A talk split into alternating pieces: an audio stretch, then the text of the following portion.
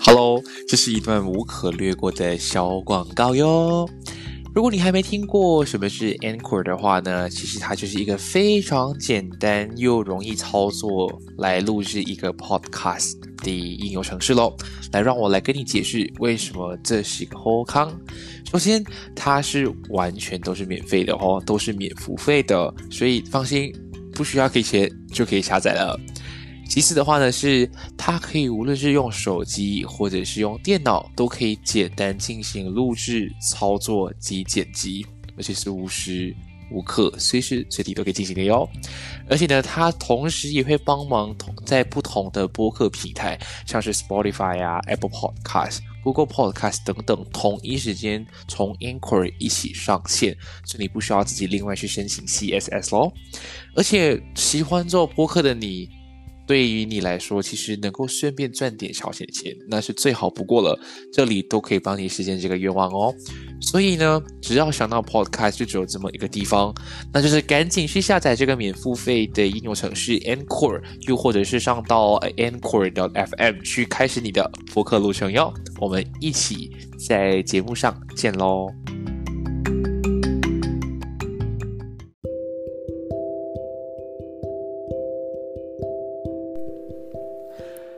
嗨嗨，欢迎回到闲聊姐妹，我是庭贤。嗯，今天这一集的话呢，会有一点点特别，所以在还没有开始之前的话，需要给大家先打一剂，就是呃，就是强心剂。那今天接下来分享的内容啊，都是呃我个人的一些经历，或者是我个人的一些看法，有可能你会不认同。但是希望，如果你有这个心点进来听了这段话，希望你还是可以继续把接下来的内容都给听完。然后我也很乐意接受大家的回馈跟建议。不知道大家对于死亡这件事情啊，有什么样的看法？有可能我现在提这个词，大家会觉得哦，为之过早了。哎，我们还很年轻啊，为什么在这个时候，这个就是最活泼、人最快的时候，突然提起死亡这个字呢？嗯，其实这个东西啊，我从我可以很很诚实的跟大家说，我大概在很小的时候就已经是能够接受跟认定，就是知道死亡是一个什么样的东西。我也不能说是在什么样的因素导致到，或者是影响到，或者是造成现在的我能够很坦然去面对，呃，关于死亡的这些议题，并不是说我冷血，还是说我铁石心肠，而是你要如何去学会接受，因为毕竟它是一个每一个人都会经历的事情。我们从以前上课都会听到，生老病死是人生的必经之路，但是每一个人的命运都不一样。我们真的不知道什么时候，你就这样失去了这么一个人。我们有的时候啊，会很想听朋友开玩笑说：“啊，这个世界上啊，每一分每一秒都有人在离开这个人世。”这个是对的吧？我如果。我我觉得这是对的吧，因为每一个人，世界上千千万万个人，每一个人的时间点都会跟我们不一样。那今天为什么想跟大家来谈谈死亡这个议题？是呃，这个课题是，呃，其实我并没有想要这么这么的早，就是在这么前面，就想跟大家去做一个分享。然后，因为我觉得想说，在呃我的观众、我的听众群已经稳定之后，然后已经习惯了我想要呃表达的一些内容之后，我才来跟大家接触一些这样子所谓的开关引号禁忌的话题。嗯，但我今天会想讲的这件事情，是因为上个礼上周，我有一位好朋友呃就这样过世了。那有可能他的新闻大家都有。都有看过，都有阅读过，大家也大概稍微了解它是一个什么样的事情。嗯，说实话，我跟他并没有到很熟。嗯，我们是在呃上中学前的一个就是新生的入学营，我们是同一小队，所以我们认识了。然后开学之后啊，我们虽然是不同班，但是我们基本上在学校还是会碰面，还是会聊天，会说话，会谈天。但一年之后呢，他因为参加了呃一个模特儿的比赛，然后他就选择就是暂时短暂的辍学，然后专心去比赛之后呢，他再回来读书。但那个时候其实我跟他已经没有再有任何的呃沟通跟交流。但是在中学的那段期间啊，都有一直发现到他很踊跃的在模特圈跟时尚圈内有很好的活跃的表现，然后也在近期知道他准备要结婚了，但是没有想到就是这么一个短暂的一件事情，然后就这样把他给给带走了，所以当下的我会觉得很有点难接受，因为毕竟虽然我们真的没到很熟，但是那种感觉就是。嗯，我觉得很难去跟大家形容。但是如果有人经历过这样的事情，你应该会知道我想要表达是什么样的东西。然后我可以大概追溯回我以前什么时候开始知知道死亡这件事情。我可以很直接的、很肯定的讲，说是大概在三四岁的时候嘛。如果你们觉得很荒谬，诶，那么小怎么可能还有记忆啊？但我就是从那个时候开始去知道说人是会经历死亡的，然后人。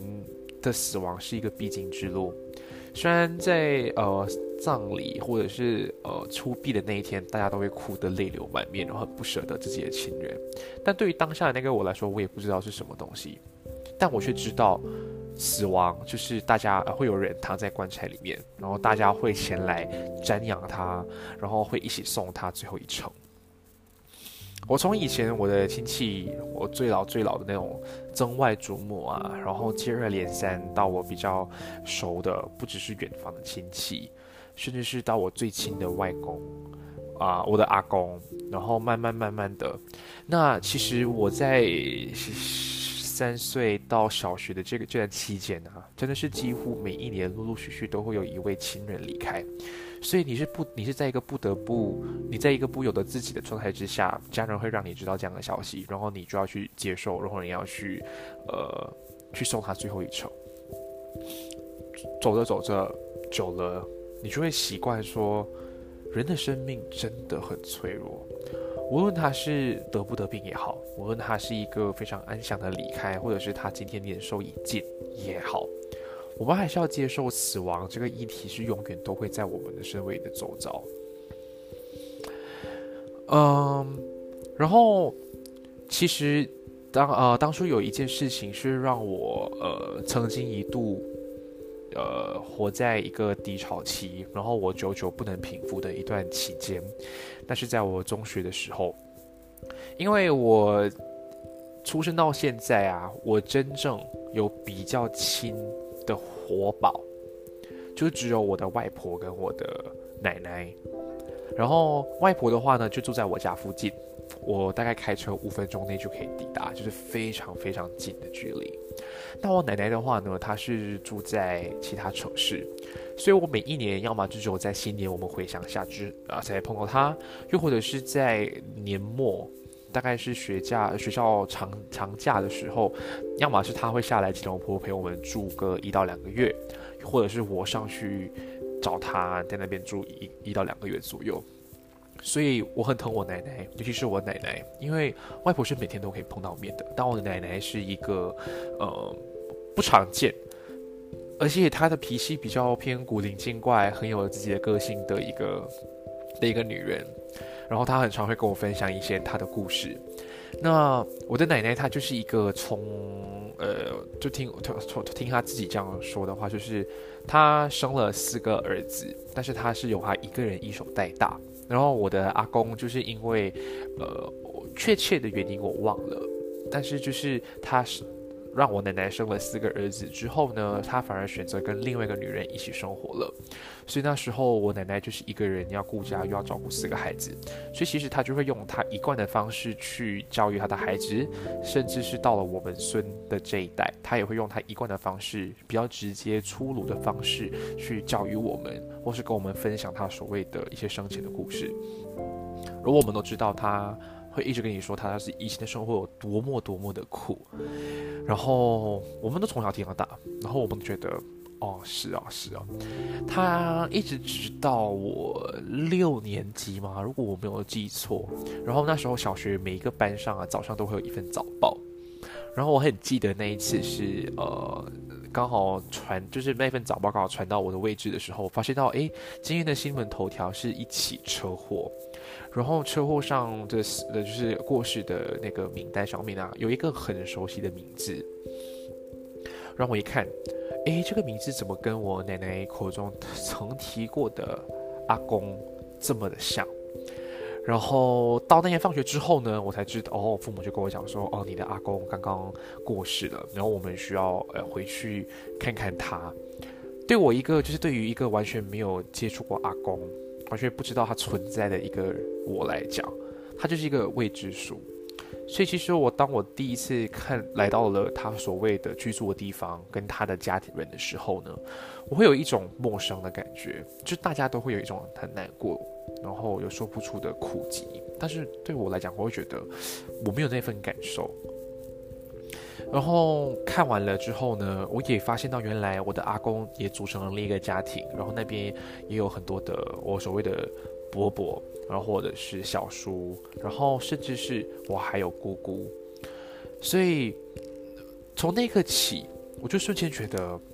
死亡这件事情哦，如果今天不是发生在你最亲的人身身上的时候啊，它反而会给你一种不是难过，而是一种你不懂要怎么去诠释这种感觉。你你能明白我的意思吗？虽然这句话听起来有点悬，但就是你会觉得一个漠不，就是一个事不关己的人，今天离开了人世，你并不会抱有任何的感受在里面。有可能你会觉得惋惜，但他并不会有那种很难过到你会落泪，或者是替他感到感伤的感觉。我不知道这个原因是不是因为我从小听到我奶奶一直跟我抱怨，她以前就是没有老公，然后她一手带大，所以变成说我对外呃阿公的这个人设根本就是抱有，我就想为我奶奶打抱不平啦。所以到那个时候，我觉得为什么会这么奇怪？我那时候才六年级哦，我最近会意识到说，为什么对于死亡这件事情啊，我我那么小，我的亲戚故事我会感到难过，但为什么来到我的阿公，我会完全没有感觉？所以慢慢的，我就会开始去，呃，去问身边的父母啊，大人也好，去问他关于死亡这个议题是什么东西。然后我自己的家人是一个非常虔诚的佛教徒，所以其实我们从小就一直知道死亡它是一个，呃，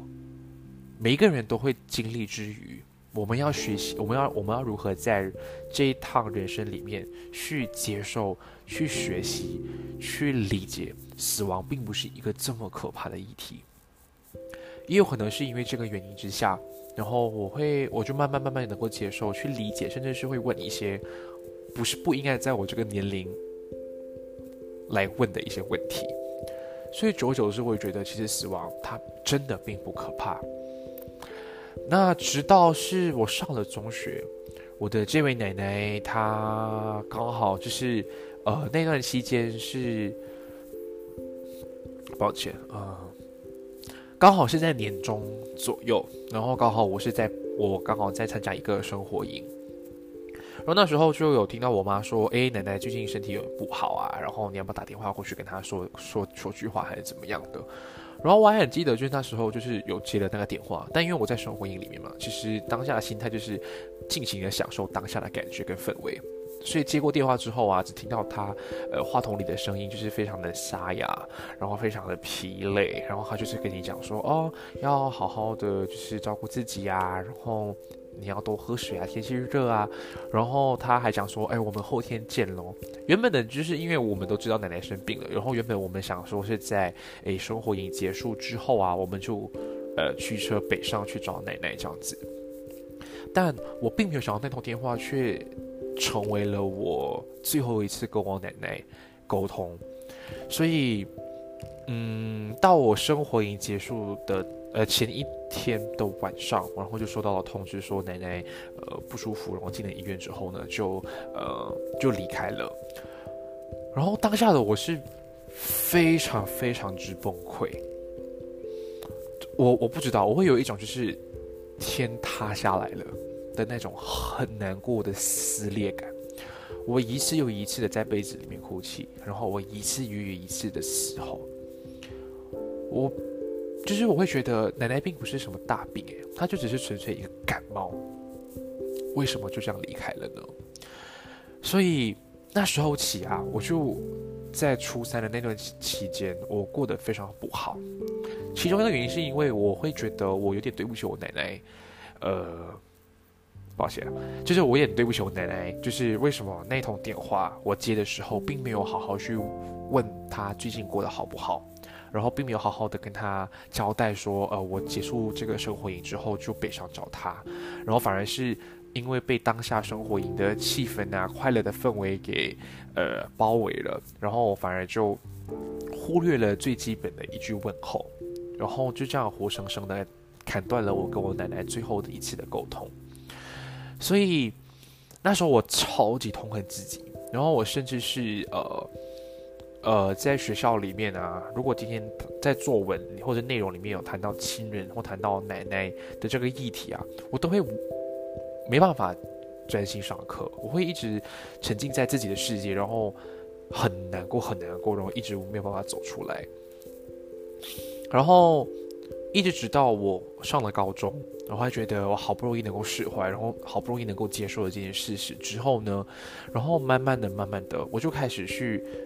去接触大量关于这些死亡的议题啊、新闻啊、论文或书籍也好。然后我非常庆幸在那个时间点呢，我读到了一本书，它是啊，书名叫做《如何说再见》。他是一名荷兰的作家，叫瑞克伦。然后我当下是在学校书展的时候买到的，然后它是三部曲，我刚好三本都有买到。然后因为那时候觉得，诶，它的主题很吸引我，然后它的封面有大概微微提到故事的重点，所以我就觉得，他好像我好像能在这本书里面找到答案，所以我就买下来，然后我就开始去读。然后作者里面的故事大概就是提到，就是他的妻子就是非常的年轻就得了癌症，然后就在很短的时间内离开了他。然后他就带着他年幼的孩子，在前期就是刚过世的那半年内，我有点忘了具具具具体的剧情，就是他在刚刚离开的那半年短时间内啊，他过得非常的糜烂，每天喝酒啊。抱着他旧的衣物哭啊，在外面找其他的女人发泄啊、宣泄啊，就是一直这样过非常非常非常糜烂的生活。直到有一天，他发现到了他的孩子的其中一个举止，让他重新幻想起了他妻子那非常快乐的样子，他就顿时收拾了全部的心情，积极的去培育孩子长大。然后去履行曾经跟妻子做过的那些承诺，然后慢慢的他就开始去接受、去教导孩子妈妈不在的这件事实。说他孩子很小，但还要用其他的方式，千方百计，用善意的谎言去让孩子知道妈妈是不会再回来，去的一个非常更好的世界。然后慢慢的、慢慢的，他就这样，呃，把他这一段经历也写了出来。那时候对我来讲，它是一个。很重要的一本书，因为它能够完完全全写出我当下那个时候的那种感觉，那种无助的感觉。然后或者是你可以说它是心灵鸡汤，它的确在那一刻给了我一颗定心丸，让我更加确定说，其实死亡这个议题并不可怕。然后，呃，对此呢，我就慢慢的觉得，啊，我。会一直找老师、辅导老师去谈这样的议题，因为我很想知道。然后我也看了很多一些临床实验的一些作者的书籍，很像马来西亚有一位非常出名的临床的陪伴者叫冯以亮。然后我有参加过他的讲座，然后也有在他书中里面找到很多很多很多相关的一些内容去补足我不知道的地方。然后我也会慢慢去跟大家分享关于死亡这件事情，我们要如何去生活，要如何对待自己，要如何去。让自己在真的有这么一天离开的时候，不会抱着遗憾离开。所以，我就大概在中学吧，啊，终于能够回到今天的主题，就是大概在中学的时候，我就有开始去幻想，不是幻想，我会开始去假设，甚至是到现在，我几乎一有时间，我就会无意、不经意的就掉进了这个小小的自我空间里面去想。我会每天想象，如果今天我离开了，先不管我几岁，就是我现在此时此刻，就是就这么离开了人世，我会幻想说，我到底为了这个，我为这个社会，我的朋友，我的家人，做出了什么东西？我甚至是还会去想象到说，哎，我的这个呃，我的这个葬礼啊。有谁会前来参加我的葬礼？我甚至还是会想到说，哎，我的如果那些很久很久没有联络的朋友，大概会他们要怎么知道我离开了的消息？还是呃，我的家人会公诸，会放在网上让大家知道说，哦，我离开了这样子的消息。所以我每一次都会一直去想，然后我就会很像，我就会很像几乎在每一次，几乎每一年。每一个时刻，我都要经历一次参加自己葬礼的那种感觉，你知道吗？就是我会自己假设这样子的情形，然后我会自己去想很多很多的可能性，然后很像我中学阶段曾经有分享过，我过得很不快乐，因为我遇到了一般呃不了解自己的朋友，然后反而就是过得非常不愉快的中学生涯。所以在那个时间点，我就想到，如果我在那个期间离开了的话，曾经对我不好、冷言冷语的人，会不会因此感到难过呢？然后来到了中学啊，大学阶段，我认识了更多更好的朋友，但大家都来自不同国家。那如果今天我离开了，他们会愿意为了我攀山涉水，然后从这么远的国家搭个飞机过来看我最后一面吗？所以，我就一直很好奇，会不会有这么一个人，或者是你们？有跟我一样的开关以后的癖好吗？又或者是大家有跟我有站在同样的立场去想象过这样一件事情吗？就是我觉得会有去想到这个议题的人啊，往往就是已经能够理解死亡并不是一个很可怕的议题，或是能够接受死亡是一个人生必经的之路的时候，会不会就会有跟我一样的想法了呢？我觉得啊，葬礼啊，会不会它就只是一个地方，让活着的人去，you know，去追思、去怀念、去聚集、去一起大大大胆的跟大家讨论这个人生前做了什么样的事情呢？然后我曾经有一直以为，就是哎，会不会是今天做了这个主角啊？然后我我就会去设想说，我就是真的为这个做社社会做出一点贡献，大家真的会来就是上来调研啊，会来送我最后一程的。但其实我慢慢慢慢发现呢，这种所谓的想象那种美好的想象啊，都会仅此，就是会就就此就是停止了，它不会有更后面更后面的想法跟想象。原来是因为在这样的设想之下呢，我往往就会忽略了最真实的那个。那最真实的答案是什么？往往都会想象的是自己为这个社会、为朋友做了多大的贡献，然后才能想象到说他们都会有这么多人来参加我的葬礼。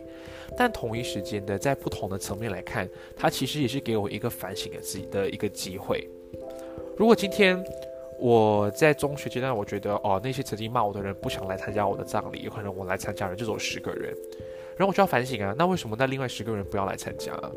会不会是我曾经跟他们相处的不好？我用的方式不错了，我说话的方式错了，然后我就会在这样的时间去反省自己，去调整自己的心态，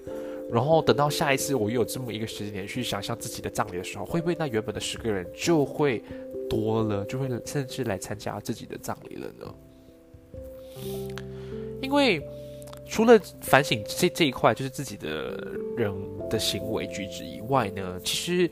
我还会想象到说，如果今天在那个场景，我在现场看着大家为我哭泣的时候啊，那些曾经爱过我，或者是我很爱很爱的人啊，就是我曾经就是花了很多的时间啊、努力啊、坚持跟放弃啊，就我对他们来讲，我这么的离开就是很过分。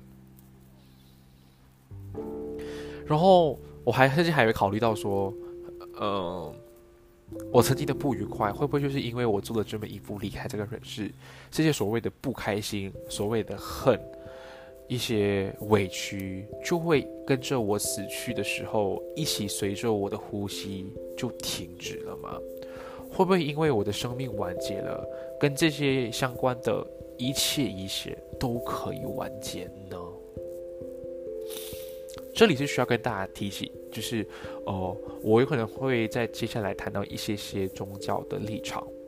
但都是仅止于我个人的想法哈。我个人觉得啊，我是非常非常不赞同，呃，自己了解自己生命的人。因为我觉得这样做真的是太不对了。虽然可能在医学的角度，我们会发现到说，今天忧郁症的人，他是真的没有办法了，他真的觉得只有这么一步是可以完完全全让自己放下的时候呢，他选择这样的方式离开了我们，有可能对他当下而言是舒服的。但如果今天你能够理解到死亡真正的背后是什么的时候，或者是呃，身为佛教徒的你，曾知道关于有六道轮回这件事情的时候呢，你就会时时刻刻给你自己一个警惕，就是今天自杀并不会完完全全解决你的问题。所以也就是因为这样，他会一直提醒着我，今天无论是我离开了，或者是我参加自己的葬礼也好，也是无时无刻在提醒我，今天就算生命走到了终点。并不会因为你离开了，所有的不愉快或你不喜欢或你恨的事情，都就可以在此时此刻给完结了。所以有可能大家会觉得说死就是可以一了百了，但其实并不固然。有可能大家曾听过，今天上一辈啊的业障，他如果离开了，下一代的人要继续还债的。就是业障这个部分真的是要这样还下去。你以为现在你就这么离开一了百了，就是什么都不 care 了？你有考虑到后面你这么自私的举止啊，会让你的家人多么的难过吗？就是你要一个白发人送走黑发人，那种感觉是真的真的很不孝啦。这这是我的观点哈。嗯，所以呀，我会。我们来谈回刚刚那个自己的葬礼的部分呢。所以其实，嗯，我自己是不是一个很拖泥带水的人？所以自然，如果我真的离开了，我也不会就拖泥带水。然后我还曾经非常自私的以为，我希望就是我离开之后呢，我不希望大家呃忘记了我，也不要 也希望大家不要记住我。不要忘记，我是是希望说，有这么一刻，你在生活的某一个细节跟某一个时间点上，因为某件事情想到了我，是快乐的话，那我觉得这个被记住的这一点是值得开心、值得庆幸的。但反倒，如果今天你在另一个时间点上，你突然想到我，而是不愉快的事情的时候，我会非常痛恨自己，甚至希望你们不要记得我。所以我觉得，无论是要不要你们记得或不记得我也好，只是希望你们要曾经记得有我这么一个人的存在，我觉得就足以了。所以我每次就是会有这样子的一连串的想法之后呢，然后我就会幻想自己站在那个台前，跟大家跟大家讲说：谢谢你们来参加我的葬礼，我真的会好好的安息。所以哇，那个时候啊，或者是这种时候，我就觉得，其实人生真的还是可以活得下去的。所以，刚刚前半段讲的就是我自己的设想啊。那我们后半段来谈谈，就是关于呃死亡的真相。它其实真的并没有大家想象的那么的可怕。的原因是为什么呢？呃，死亡，每个人都不喜欢，甚至是不希望听到这样的东西，因为他会觉得谈到死亡的时候啊。就是很多人会觉得不知所措，甚至是大家会开始猜自己的死亡到底离自己多远还是多近。那但是你想了多久也好，结果永远一定会是必，一定是以悲伤、忧虑啊、绝望来作为一个收尾。所以很多人都尽量避而不谈。但其实啊，我我个人会觉得哦，当你有这个呃自动自发就是自主去寻找死亡的真相的时候，甚至是很坦诚的去呃接受死亡的时候啊，其实我觉得人过得并不会不快乐诶，怎么讲？接下来就跟大家分享一下这个部分了。如果今天你已经知道死亡是永远都会存在的时候呢，你会不会就此就会开始知道，你每一天、每一分、每一秒都在呼吸的时候，就要感谢自己还活着呢。每一天早上睁开眼睛的第一刹那，并不是要马上关闹钟，或者是咒骂一声“干”，我今天又要工作了，而是每一次睁开眼睛的那一刹那，会感谢自己，我还在这个世界活着呢。如果你每一天都保持着感恩的心去活下去，去珍惜每一天每一分每一秒，我觉得今天如果真的死亡这么的老天不长眼，明天你就这样离开的话，我觉得你应该是不会抱有任何的遗憾就离开的，因为你每一天都活得像明天就是你的忌日，就是就像你最后的一天了。所以我觉得。我今天的的的内容啊，就会跟以往前几集会一直跟大家分享到，就是我觉得人啊，无论是你要对别人好，或者是你要如何去迎合别人也好，最终都应该要把矛头指向回自己。今天你有没有对自己好？你有没有让自己过得非常快乐？很多时候的不开心啊、不悲伤啊或难过跟、记仇恨也好，都仅此于此。他并不不会因为你痛恨他这么一个人，然后你这个恨就可以永远陪着你带着进棺材的。你与其把那个时间浪费在一个不值得提起的人身上，一个不值得你去浪费时间的人的身上，倒不如把时间省下来去做一些让自己开心的事情，不是更好吗？对不对？然后。我记得有个说法是大家应该都听过，就是无论是在东方或西方，很多人都会听到“好死”。对，很多人都讲“好死不如赖活着”啊。但其实要如何定义“好死”呢？那其实我觉得最直接的方法，最直接的定义就是啊，今天呃你离开的前呢，是不是在医院？插管、插喉，然后就是靠仪器这样子伴随着你慢慢的离开，然后被大家围着，好像看动物园这样子离开。反而是我觉得大部分的人啊，无论是东西方的人啊，在离临走前那一刻，都会希望自己是在家中舒服的，有很多的朋友、亲戚、家人陪伴，安详的死去，就算是好死了，对吧？因为大部分人，应该或多半的人都不会希望自己死在医院里吧，对不对？因为近几年啊，因为很多人的健康真的都不像以前这么的好，很多人就是临走前、临终前都是饱受疼痛跟煎熬，尤其是有绝症的人，所以很多人都会是那种在挣扎、在嘶吼、在痛苦中就这样离开了人世。我觉得这种就不是一个好事。然后反而是让自己带着很大很大很大的遗憾，就这样离开了。所以啊，这里就要给大家一个非常非常好的一个建议啊，就是如果今天呃有这么样你的亲人或者是你的朋友真的到了临终需要离开了，我觉得身为家人或亲戚或朋友的我们能够做的唯一的东西就是去迎合他们要做的事情。他好像，如果他今天躺在医院，但是他觉得时间快到了，他想回家，请让他回家。他想要跟你们说什么，就做什么样的东西。然后啊，好像在佛教里面来看啊，通常人在临走之前啊，我们都会有，就是很常你会看到一些 uncle auntie 会有一种什么助念团，大家就会在那个时间帮你祈祷，然后会一直时无时无刻去去呃，你呃那个。当事人的耳边去提醒他说：“哎，是时候可以放心的走了，大家都在身边，都陪着你，你可以安心的离开。”这个做法是对的，是因为想要让他不会抱有遗憾之余，也要让他知道大家都在他身边，所以他才可以好好的放下这一切，离开这个娑婆世界。好，里很多很多奇怪的，或者是一些很很特有的名词了哈。所以啊，我觉得啊。如果今天呃我们自己经历了家属去世啊，我们最重要做的第一件事情就是倒退一步，深呼吸。因为呃，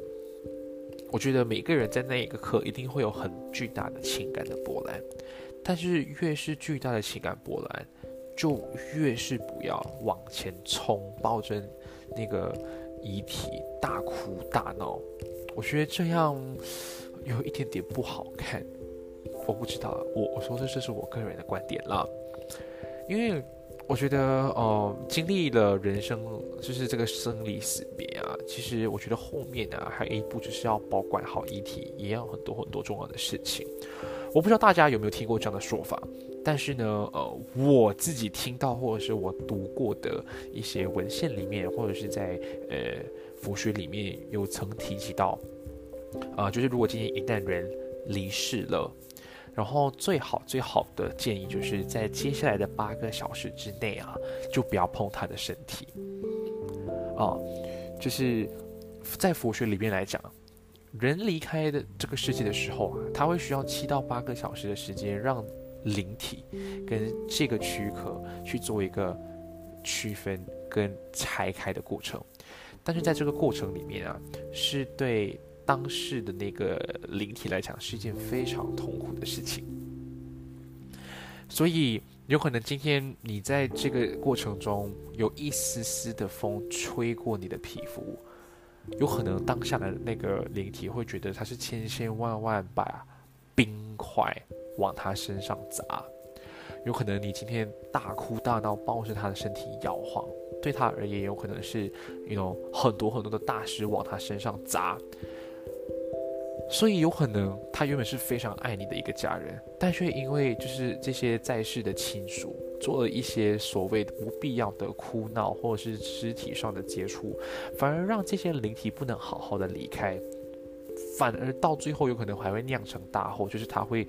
抱有怨恨，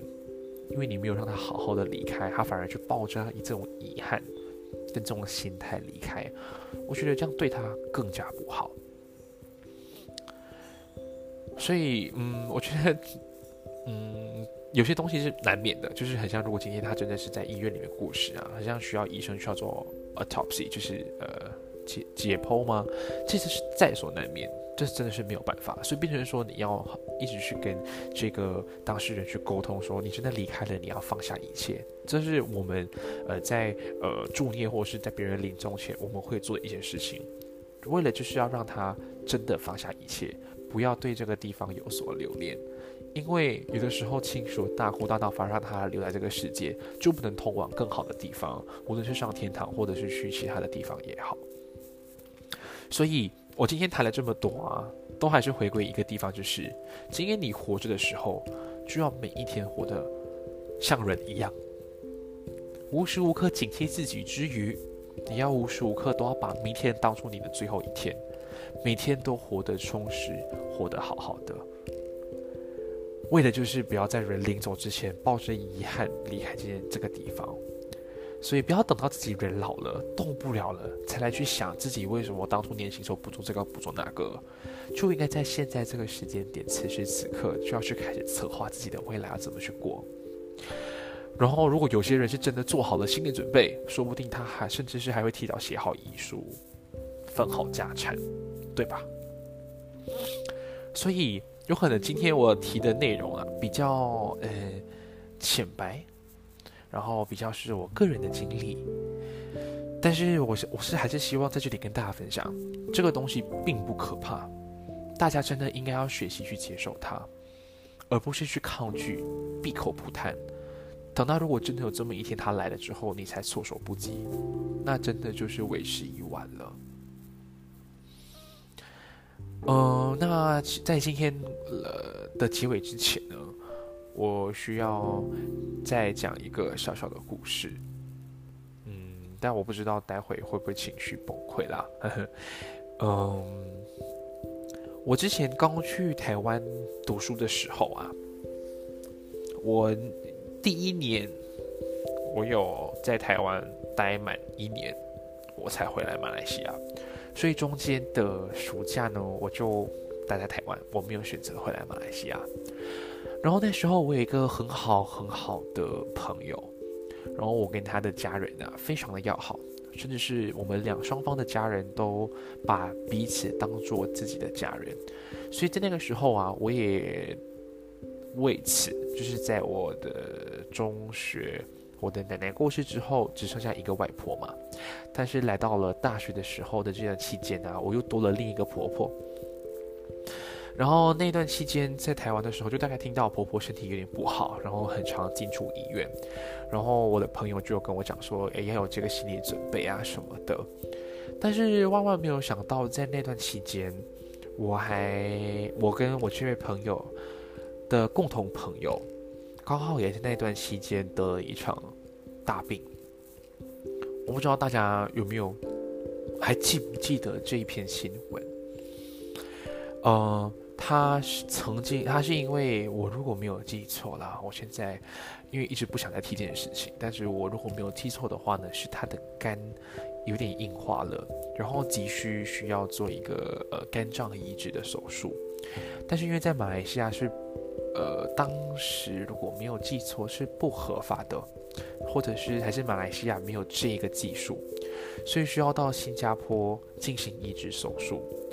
然后对方的这个家人就有在新闻上召开记者会，然后希望全国人民一起拨款，然后让我这位朋友可以到新加坡去进行呃移植。然后当时是已经有找到了匹配的肝，然后真的只是等时间。过去，然后募集了相应的呃资金之后呢，就可以开始动手术了。然后那个时候啊，就是刚好我的这个朋友跟我朋友的奶奶都在这个时间，呃，就是生了一场大病。其实我朋友的状态已经非常不好了。然后那个时候我又不在马来西亚，我又不能陪着他，其实我又不懂我怎么去诠释这个感觉。但呃，好景不长。我刚好就是在啊暑假去旅行的第二天，呃，我的朋友在我旅行的第一天打电话跟我讲说，哦，我们记者会之后呢，就募集到了那笔资金，然后他还很开心的跟我讲说，隔一天就可以开始动手术了。然后那个时候啊，是他的朋友，我的朋友跟他的家人们都在马来西亚办记者会，但我们那位生病的朋友已经是在新加坡等待治疗了。然后我们那天晚上知道说，哎，筹够了，筹够了资金，然后隔天就要开始动手术，甚至他们准备要南下去新加坡，但没有知道，没想到是第二天早上，我朋友就等不到，然后就离开了。然后那是我第一次，就是在户外。以前的我会很坚强，就是如果今天亲戚故事，有可能我会找一个没有人的地方，我会难过，我会流泪。但是那是第一次。我直接在公交车上大哭，因为那种感觉是很呃很难讲。我们已经动用了全国人民的力量去募资，然后已经找到适合匹配的肝的时候，其实万事都只是都具备了，就只欠那个东风。但他就是等不及，然后就这样离开了。所以当下的我无法接受，我最难接受的点是，呃，我们前一晚还非常开心，就是大家真的准备好，就是我们真的觉得有这个希望，但是真的等不到了。所以那时候我的这位朋友就大崩溃，他倾心倾力的为了他这位好朋友，为了我们这位朋友去做这么多事情，啊，然后到到头来却什么都没有。然后那时候就蛮轰动的，然后全国基本上每一天都在报道他的新闻。然后那时候我根本就不敢看，我每一天在旅行的阶段，每一天都在流泪，都在一直在狂哭，因为觉得哦很难很难去接受这个事实。我原以为我已经能够接受离开这件事情了，但没有想到就是来到大学还会有这么一个时间点会把我给击垮掉。然后好不容易，我们这位朋友的事情好不容易告了一段落，相隔不到两个礼拜的时间，我朋友的这位奶奶也过世了。所以对他来说，或对我来说，都是双重打击。然后我们为此还吵架，他甚至还骂了我一句：“要不是你暑假没有回来马来西亚，他们就不会发生这样的事情了。”虽然有可能当下真的仅此是气话，但因为那句话，让我足足难过了一整年。我会觉得我有这份责任，我真的真的很难过。所以，我就我就在那一年里面，一直在这个情绪里面循环，一直在恶性的循环中，一直是责备自己，过得非常不自信，然后做任何事情都屡屡碰壁。直到我好不容易的，就是在社会上打拼、翻翻滚滚之后，慢慢的释怀、接受之后，我才发现更加笃定，人真的要活得快乐啊！就是每一天都一定要活得非常的知足，每一天都要给自己过得最好的生活，就算不是金钱上的生活也好。你每一天做一件让自己快乐的事情，都足够了。所以呀，嗯，在这里就是最后就是结束之前要提醒大家，不要以为死亡距离你还有很远。人生真的是无常，说不定搞不好下一秒就有这么一样的这么一个人离开的时候，你会怎么去做？我觉得伤心难过都是在所难免的，但是你要如何学习去接受跟接纳这个过程，就真的是在于你去如何消化这件事情了。希望我今天想分享的这个故事啊，能够给你一点点的启发，就从今天开始去想，你这几年来到底活得快不快乐？到底活得是不是个人？到底活得是不是自己要的生活？如果不是，就赶紧调整生活的步调，去寻找自己要的那一份生活。只有这样，每一天的生活才不会抱有遗憾呐。那今天的故事就分享到这里为止，感谢您的收听，我是庭贤。那祝你有个愉快的夜晚，我们下一次再会，拜拜。